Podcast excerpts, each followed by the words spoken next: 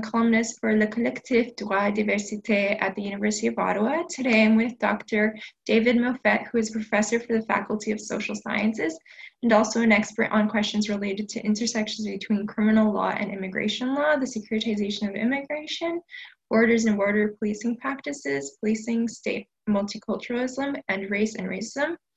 Um, as a result of these uh, expertise, he is the ideal person for answering my questions concerning the rights of uh, refugees, immigrant detainees, and migrants during the COVID global pandemic crisis. Um, so thank you very much for taking the time to conduct this interview with me. Um, it's an honor to have you here and myself and the collective listeners truly appreciate it. I'm going to just be asking you um, three questions and uh, we can just get it started. Um, so the first question I wanted to discuss was uh, how the pandemic has caused, if at all, um, or how it has affected individuals who are seeking permis, permanent residency status. If we if we can think of like in the context of international students and um, and also just temporary foreign workers. Um, what are your thoughts on that?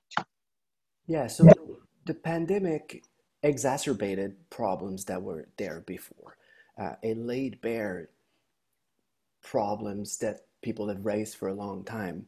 Uh, and it is mostly um, that there is an increase of people who enter the country on temporary permits uh, as international student, as temporary foreign workers, um, as, as visitors. Um, and there is uh, proportionally uh, less people entering as permanent resident. The problem that this uh, causes is that a temporary permit is a conditional permit. Uh, sometimes it has a pathway to permanent residency and citizenship, sometimes it doesn't even. Uh, but even when it does, it means that people have this long period of time where they need to be uh, fulfilling all those conditions in the hope of being able to stay. So they're a bit in a limbo. Uh, they're uh, at the mercy uh, sometimes of bad employers, of, of poor uh, living and working condition. And the fact of being uh, on a temporary permit makes it, uh, it makes it hard for them to ascertain the rights that supposedly they would have. So how does the pandemic make this worse? Um, I mean, in many ways, if we take temporary foreign workers, um, so people coming to Canada uh, through one of the programs, um, take for instance this summer people coming through the agricultural program. Uh, for years, uh, uh you know, they've been uh, saying that their working conditions uh, are not always good, that their living conditions where they have to share big rooms with a lot of bunk beds and um, and sometimes share a washroom and so on uh, have been problematic. People have been speaking out against uh, some bad working condition, bad bosses in a lot of cases. Uh, well, this year, um, you can imagine that uh, those preoccupations about health and living condition were worse. There's uh, one migrant worker who died on one of the farm. Uh, there's an undocumented worker who was hired on one farm who passed away also. And, and like before, when people spoke about those conditions. Uh, you know, some some people were fired, um, and and people are on a nominal permit in most cases. So it's you know you you can unless you apply to an open permit, it's very hard to uh, to change employers, uh, and so. Uh, in this case, well, the risks were just bigger. people asked for a personal protective equipment and couldn't get it. Um, people have the fear of being blacklisted, not being able to come back to the program uh, the next year. So those problems existed before, but it rendered their life uh, and their health uh, at risk, right? Um, you mentioned international student. Similarly, right? A lot of uh, on a student permit, temporary permit, they pay through the teeth uh, to be able to go to school and then apply for a postgraduate uh, uh, work permit that is valid most of the time for for two years. It can vary a bit, um, but they need to have continuous full employment during this time in order to hope to uh, apply for permanent residency later. We made we make them go through those hoops and they need, uh, you know, uh, um, not an entry level job. Um, and so for a lot of them, um, it's been very hard, like everybody else, to, to find work right now, not because they couldn't find work later, uh, but because of the current situation, right?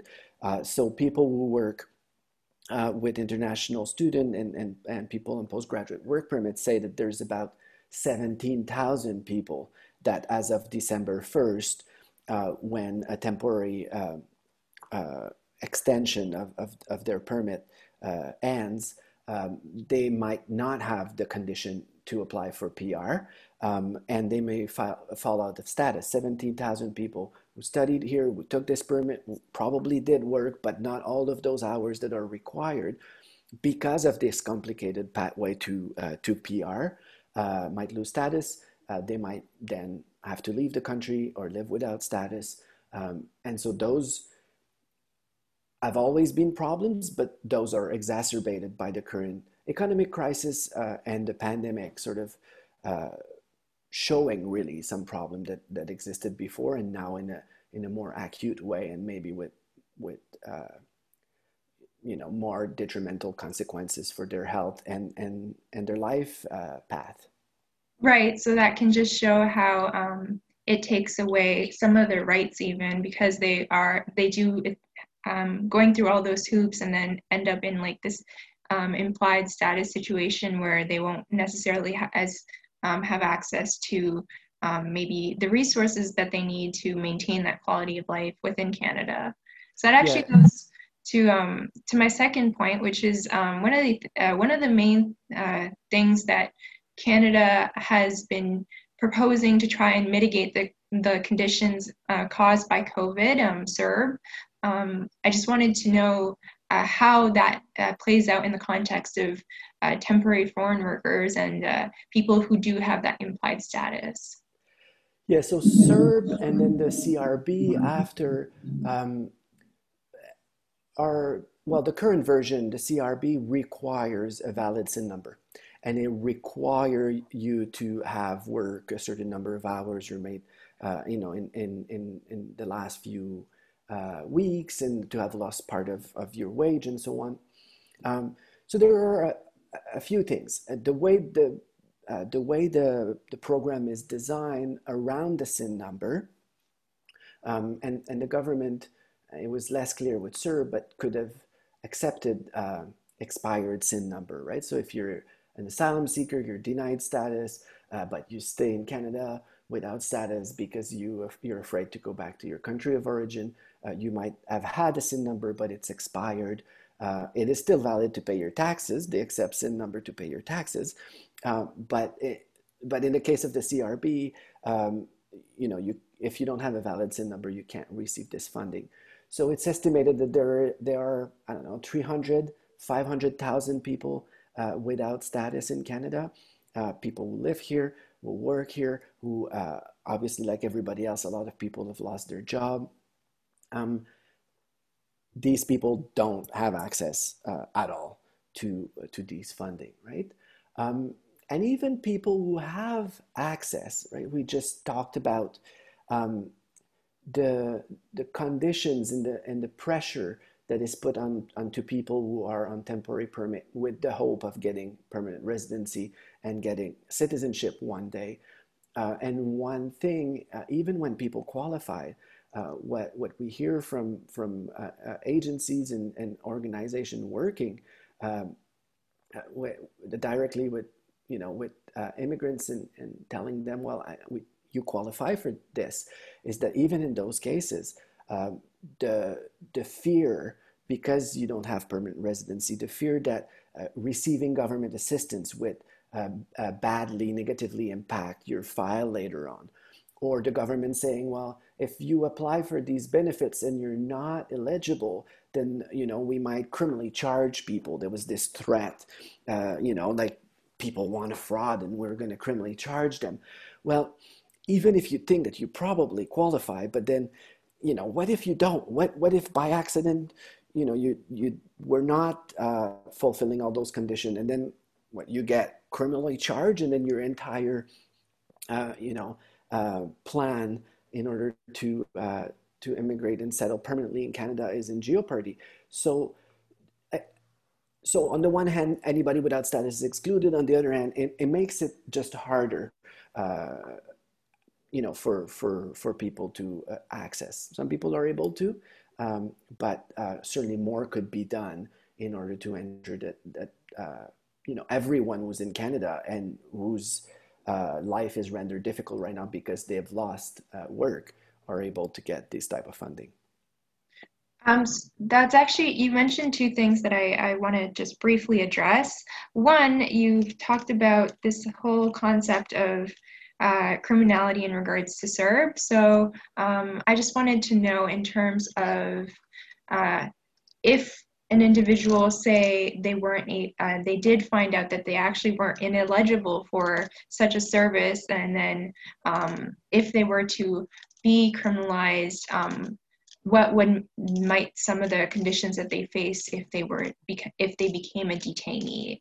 Um, and then i also wanted to touch upon this um, concept of policy implications. You you seem to suggest that there's like a way to mitigate um, and kind of help improve the conditions um, faced by these various populations as a result of um, not only their uh, living status in terms of their rights, but also as a result of COVID. So, if you had any thoughts on that.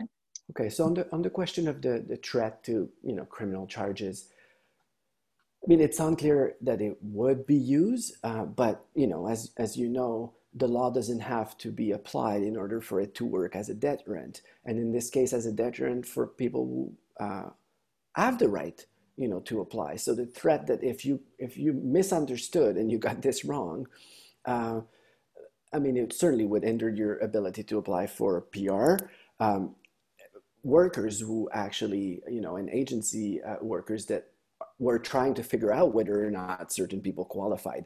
The program was very complicated and they weren't always clear so so even just going forward with the idea that people might be you know frauding the system and then using criminal law to respond to this, um, I, I, think is a problem. And in this case, would would have people, who, yeah, who are entitled to to self-select it out because they they feel threatened.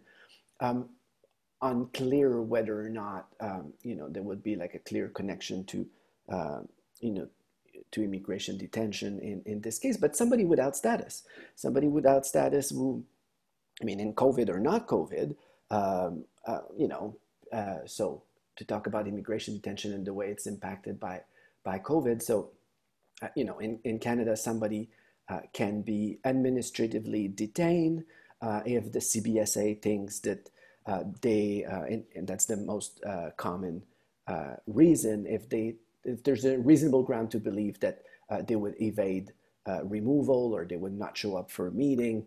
It could also be to uh, to confirm their identity of, or because uh, they think that there's a security risk. But in, in, in the majority of cases, uh, it is because uh, the CBSA thinks that uh, people might not show up to a removal uh, order, for instance, or not show up to a meeting. Um, and so um, there were people in immigration detention before the pandemic. Um, and and again the conditions uh, have always been difficult. I mean it's you know there's three uh, specialized immigration detention centers. Some of them are in provincial uh, jail uh, but for administrative reason uh, jail cell rented by the cbsa currently there seems to be uh, a stay on removal officially there's a stay on removal it's unclear whether or not some removal still happen but but people are detained and and the conditions you know in detention as you can imagine uh, are are not good um, and you know there was a hunger hunger strike in at the Laval Immigration Detention Center, uh, asking to be released because people were worried about their health, about the proximity. Um, you know, uh, prisons and, and detention center and jails uh, are very risky places uh, in in the time of a of a pandemic like this. Um, so again, it's a situation of precariousness. It's a situation of uh, you know their liberty being taken away, um, and and the problem tied to this, the health problem, the access to good food, uh, the dignity. Well, again, with with uh, very high uh, health risk. uh, it just increases those risks, it increases the stress, uh, and it again uh, show bear uh, some of the problems that are inherent to immigration detention, regardless of, of whether or not there is a pandemic.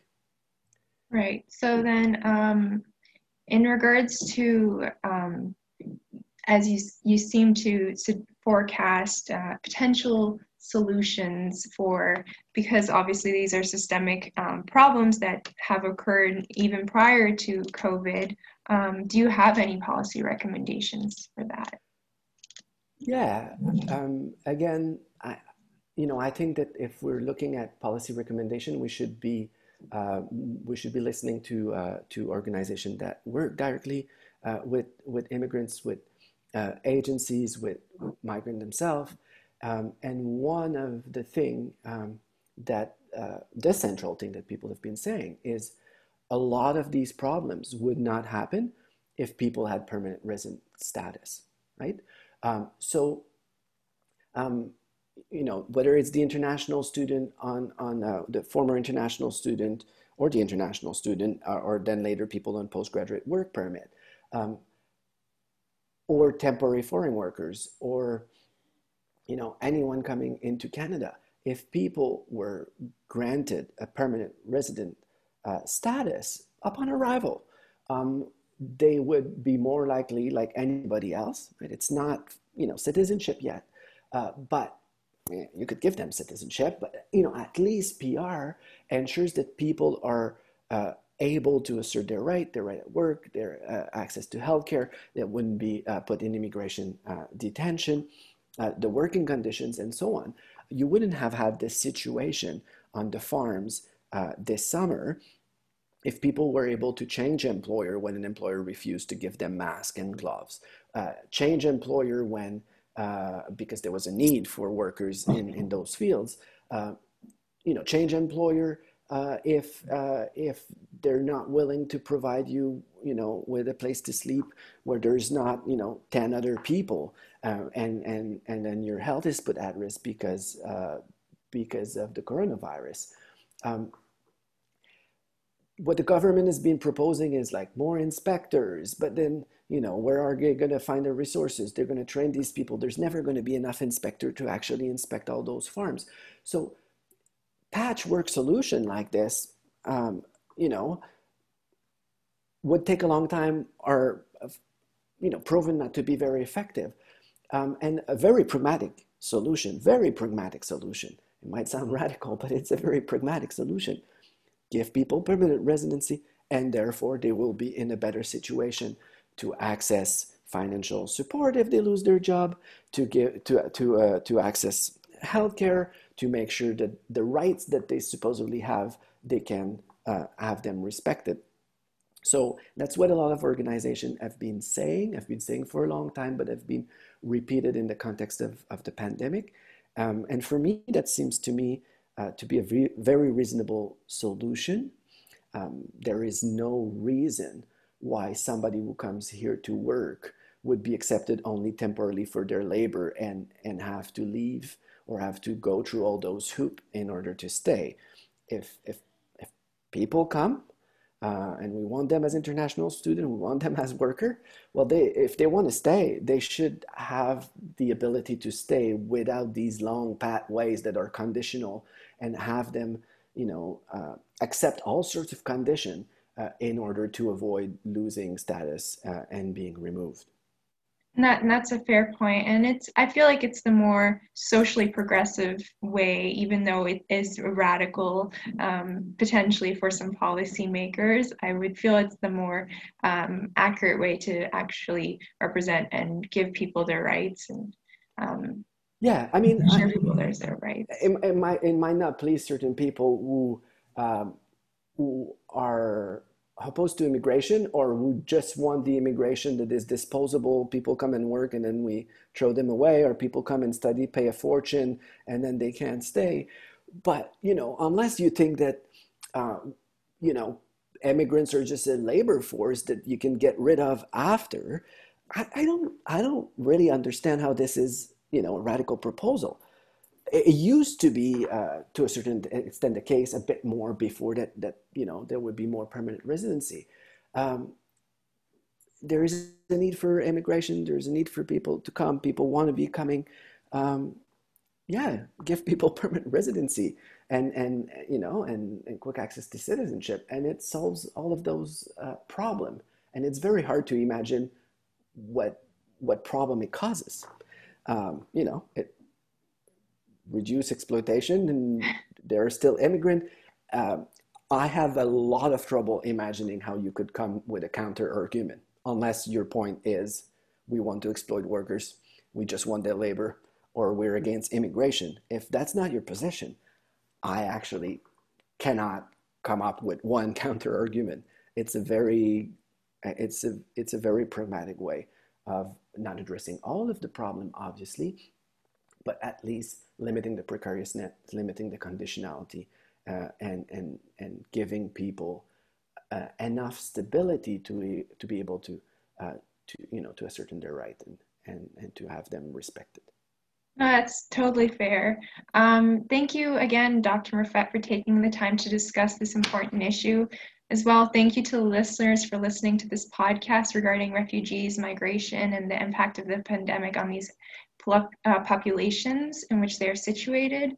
Um, if the listeners are interested to know more regarding Dr. Moffette's work, you can attend his current lectures, Theory de la uh, Réaction Sociale en Criminologie, um, Moralization, Crime et Justice, uh, Immigration, Contrôle Social et Criminalisation, and Law and Society, or you can read his book, Governing Irregular Migration, Bordering Culture, Labor, and Security in Spain. I'm pretty sure those are all the lectures you're teaching currently. Is that right? That's correct. You would need to register in order to uh, to uh, attend them. But um, I know that a lot of your listeners are in law, and you have also uh, fantastic professors in law teaching uh, more of a legal approach on, on those questions. Uh, so it, it is also a very good option.